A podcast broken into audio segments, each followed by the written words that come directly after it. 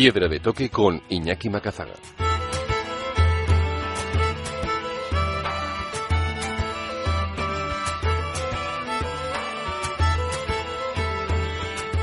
Aquí arranca Piedra de Toque, el momento de los viajes, la montaña y la aventura en Onda Vasca con todos los contenidos accesibles en piedradetoque.es.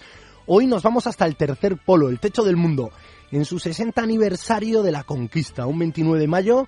La expedición británica ha escalado por primera vez el monte Everest con sus 8.848 metros. Edmund Hillary y el Serpa Tenzan Norgay clavaban por primera vez un piolet en su cumbre y abrían huella a los miles de montañeros que desde entonces sueñan con asomarse al mundo desde este balcón, en muchas ocasiones sin importarles desvirtuar el espíritu de estos pioneros. El Everest es hoy la cima también de muchos excesos alpinísticos, la idiotez y, por qué no, también el egoísmo del ser humano. Por eso queremos eh, eh, rescatar el espíritu del montañismo más puro viajando a aquellos tiempos con los miembros de la primera expedición vasca que hizo cima en el Chomolungma, el Everest, y lo haremos con el más joven de la expedición del año 80, con Emilio Hernando, para descubrir cómo era entonces escalar esta montaña, cómo se vivía una expedición así y cómo se contempla ahora pues el gran parque de atracciones el que se ha convertido la montaña más alta del planeta trampeada pues por las cuerdas fijas, el oxígeno y los pocos escrúpulos de las expediciones comerciales. Del Everest a los montes de Euskal Herria, con Juan Mari Feliu será nuestro segundo invitado, otro pionero del montañismo vasco y autor de más de 31 libros de montaña e itinerarios. Y ahora autor del recién publicado Recorridos a los castillos del Reino de Navarra. 15 rutas a pie con un componente cultural e histórico. Pues queremos también vivir las otras montañas al margen de la altura y la foto que podamos realizar desde sus cimas, pues para conocer la historia de nuestro país y disfrutar de nuestro entorno. Kiko Betelu cerrará este viaje sonoro hablándonos del protagonista de la gesta del Everest, de la que se conmemoran 60 años, como es este apicultor neozelandés llamado Edmund Hillary, y con el que Kiko compartió eh, días en el Himalaya y también amistad. Aquí arranca Piedra de Toque.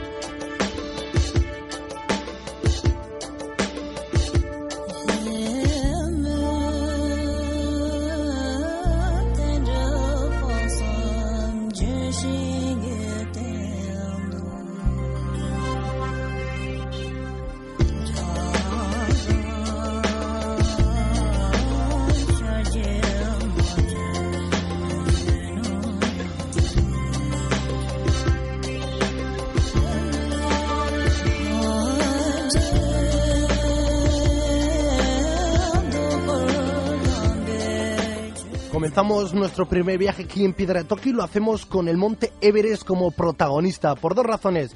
Porque se cumplen el 60 aniversario de su conquista por esa expedición con Edmund Hillary y el Serpa Tenzing Norgay que clavaron el primer piolete en su cima a los 8.848 metros y también porque se cumple el aniversario de la primera expedición vasca que clavó allí la Icurriña 12 hombres de todo Euskal Herria y entre ellos había un joven que se llamaba entonces y ahora también Emilio Hernando, tenía 27 años y hoy queremos viajar con él, viajar para descubrir cómo entonces escalaba esta cima, casi pues eh, un suicidio, una quimera, un sueño y una lucha en la que pues había que ir atajando metro a metro, desnivel a desnivel para conquistar esa cima y contraponer pues ese espíritu con el que ahora se vive la escalada en esa montaña, que casi, bueno, pues es un paquete turístico más, donde teniendo dinero y paciencia, pues uno puede escalarla.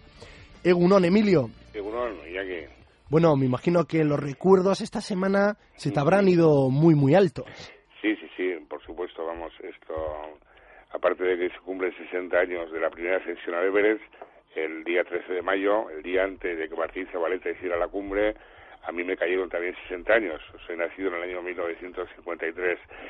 Las, vamos a ver, hablando cronológicamente del año 53 hasta el año 1980 o hasta el año que estamos ahora en, en el 2000, esto lógicamente la evolución ha sido eh, impresionante en cuanto a la masificación de la montaña, en cuanto a los medios, en cuanto a a todos estos fantásticos equipos de Serpas que hacen que el año pasado, en el mes de mayo, en un día concreto y puntual, llegaron a la cumbre del Everest 280 personas. ¿Todo esto qué supone? Pues todo esto supone muchas cosas a favor y muchas cosas en contra. A favor, bueno, está muy bien que la gente vaya a la montaña, que vea aquellas, aquellos paraísos, ¿no? Pero por otra parte, claro, lo que supone es que la gente que va sin oxígeno en, en las partes finales, en las partes finales de la montaña, en donde todo está equipado con cuerdas, en donde 200 personas no caben en el, escalón Hillary. Entonces lo que sucede es que la gente que va sin oxígeno tiene que darse la vuelta porque a 8.700 metros, con, temperaturas tan, agresivas como se dan allí, a 8.000 a 8.000 sin oxígeno, esto te hace que tengas que desmontar, ¿no? Este año ha sido un año espectacular de gente en la, en la cumbre del Everest, se han cumplido los 60 años y bueno, no hay, no hay que olvidar de que el Everest, allí en Nepal, en donde viven 30 millones de habitantes, en donde uno de cada cuatro está en la miseria, 30.000 30 mil euros o ciento, no sé cuántos son millones de pesetas, todo esto supone que, claro, es una fuente de ingresos tan, tan, tan, tan, tan impresionante de que, lógicamente, dan muchos permisos por, muchos permisos por ruta que ese en parte es uno de los tumores ¿no? de, del Everest, porque claro, eh, es un negocio, pero la que sufre al final es la montaña. Y esos montañeros, hablabas de que en mayo más de 280 personas se hicieron cima y un alpinista como Simone Moro, este italiano, tuvo que darse la vuelta por lo que decías. Estaba uniendo Lotse Everest y dijo, yo a este ritmo, haciendo una cola, no en un supermercado, sino a 8.000 metros, es casi un suicidio. Y eh, claro, todo esto lo que supone que Simone, Simone Moro y toda esta gente, lógicamente, tuvieron unos enfrentamientos con los Serpas, unos enfrentamientos muy serios, esto, porque hay unos, lo que llaman los doctores de los Serpas, que son los que equipan la montaña. Equipan una ruta de, subida, equipan una ruta de descenso. Simone Moro, con Simone Moro estaba, estaba por allí, un, pues por un problema de, de que si se le cayó un poco de hielo, le dio un serpa, no le dio un serpa, Simone Moro tuvo que bajar la cascada de hielo, la tuvo que desmontar, pedir perdón a los serpas, prácticamente le, le rajaron prácticamente el, el, el, buzo que llevaba, prácticamente, pero todo esto es cuestión de dinero. Mientras haya tanto dinero en esas montañas, mientras haya tantos intereses climatísticos, es imposible de que se pueda subir a esta monte. Bien. Luego hay otras razones, hay otras otras explicaciones un poco en cuanto a las rutas normales. La ruta normal del Everest por el por la parte tibetana o la ruta normal del Everest por la parte por la parte esto china, esto por la parte nepalí, perdóname, esto esas donde afluye toda esta cantidad de gente, ¿me entiendes? No nos olvidemos de que el Everest tiene como 40 rutas distintas. Esas 40 rutas distintas, lógicamente, dos son las sencillitas. El resto están ya un poco predestinadas para gente con una formación, una, una, una, formación deportiva, etcétera, etcétera, ¿no? Entonces, esto nos sucede en nuestras montañas. Tú puedes subir a Gorbea el día de San Ignacio, perfectamente puedes ir a, ir a Gorbea y no ver a nadie. Te vas por la visera de Achuri y no encuentras a nadie. ¿Me entiendes? ¿Qué sucede? Por la ruta normal, por la ruta de Paco Macurre, pues por ahí es donde vamos todos, de alguna manera, ¿me entiendes? ¿Eh? Así es, pero con la diferencia que uno en el Gorbea, como mucho, pues se le pueden quedar las orejas frías por el viento y decir, oye, rápido que me quiero bajar. Y claro, en el Everest no las orejas, sino que puedes perder la vida esperando sin más a que el resto de la gente sea atendida con un sepa por delante con la bomba de oxígeno, otro por atrás sujetándolo y desvirtuando un poco ese espíritu. Oye, Emilio, y la parte positiva, ¿cómo unos 33 años eh, de aquel viaje, de aquel éxito con Martín Zabaleta llevándose parte del éxito al ser el que en su ataque consiguió hacer cima. ¿Qué tal los recuerdos? Imagino que... Bueno, son unos recuerdos imborrables. Todavía se te hinchará el pecho. Sí, sí, sí, son unos recuerdos imborrables. Tuvimos mucha suerte, tuvimos mucha suerte. Estábamos solos en la montaña con una expedición de polacos que lo habían hecho en invierno y bueno, y se consiguió que Martín Zabaleta hiciera cumbre ese 13 de, ese 14 de, de mayo y esto y volvimos todos a casa, ¿me entiendes? No hubo ningún accidente, no hubo ningún percance y volvimos todos con nuestras familias, con nuestros clubes de montaña y a seguir haciendo la montaña que es lo que verdaderamente nos gusta.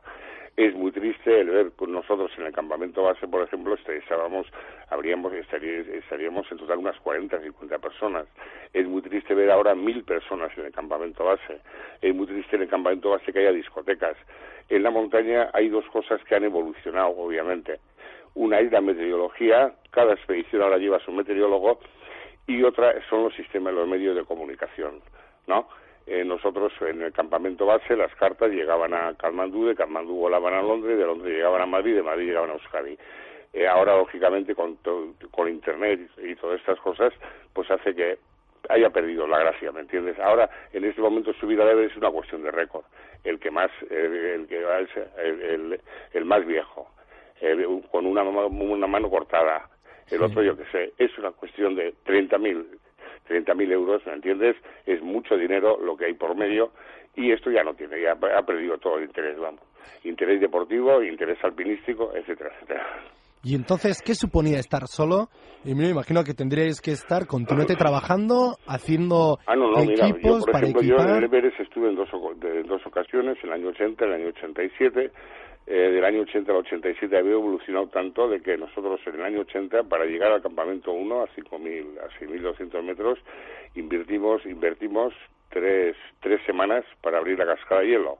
En el año 87, al día siguiente de estar en el campamento base, estábamos en el campamento 1. ¿Me entiendes? Y todo, todo eso lo que tienes que, que, hacer es el desarrollo a lo largo, a lo largo de una montaña de 8.000 metros. Entonces tenías 27 años, Emilio. ¿Cuál era tu, tu, cometido? Bueno, yo más o menos era un alpinista más dentro de lo que era expedición y mi cometido fue un poco, pues al final, redactar un poco lo que podía ser el diario de la expedición, ¿no? O sea, lo que diariamente más o menos hacíamos, hacíamos en la montaña. ¿no? Ese era un poco mi cometido, aparte de ser alpinista, vamos. Porque entonces eras librero, Emilio, ¿o no? Sí, sí, sí, sí, hombre, un negocio familiar que teníamos en Deusto, un, un negocio muy bonito, ¿eh?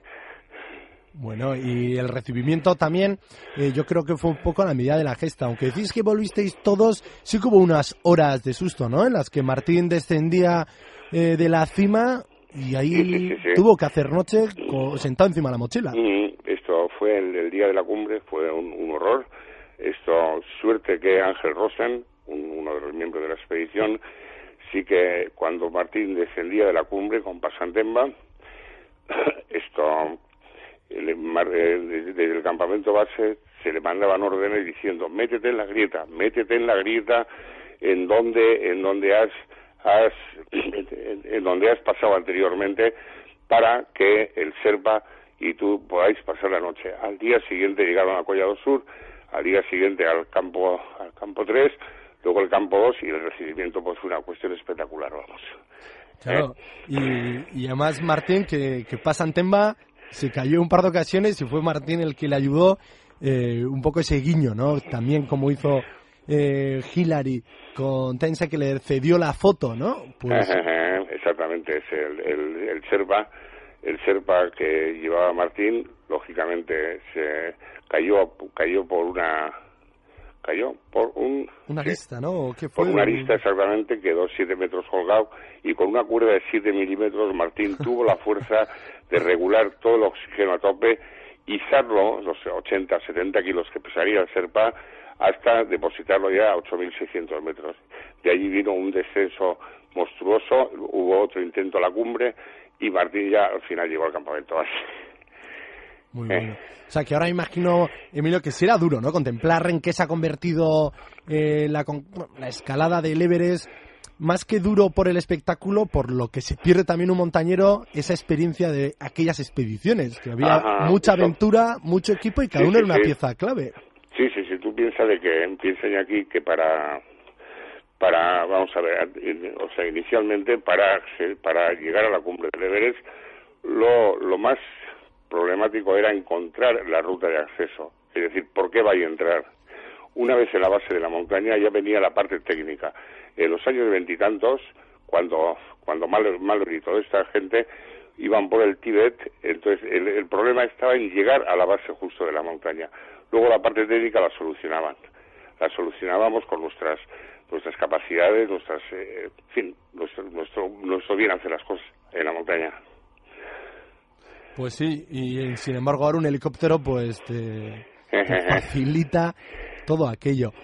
Oye, Emilio, me han chivado que hoy no solo vas a celebrar tu cumpleaños, sino que te vas a encontrar con muchos miembros de aquella expedición. Sí, sí, sí, sí. Hoy lo, ahora tenemos un pequeño festejo en el Club Deportivo, entonces se celebran mis 60 años y entonces celebraremos un poco pues el, la aventura del Everest. ¿eh?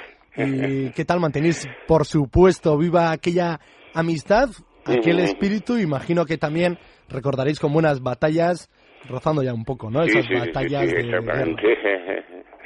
Lo pasaremos bien, me imagino. Muy bien, Emilio. Pues nada, es que bueno.